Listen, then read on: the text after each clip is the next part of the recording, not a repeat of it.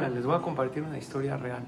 En una ocasión un hombre mayor entra a una tienda donde venden regalos, donde venden tarjetas, globos, detallitos.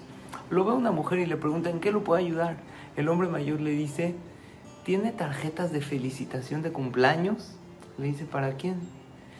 Entonces el hombre le dice, mañana, si me despierto a un nuevo día, voy a cumplir 85 años. Resulta que cada cumpleaños mi esposa me regala algo con una tarjeta de felicitación de cumpleaños y este año ella está muy pero muy enferma. Entonces decidí venir yo por la tarjeta y dársela para que ella me la dé a mí. La señora se impactó. Le dice, ¿cuántos años de casado tienen? Le dijo, 65 años de casado. Increíble. ¿Saben cómo se llama eso? Empatía. Empatía es que lo que tú quieres, tu pareja también quiere.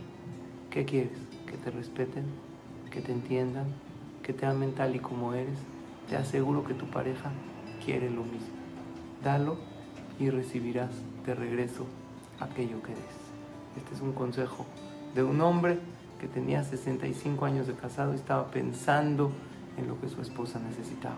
Ojalá y tengamos todos atzlajá, shalom bait y mucha veraja.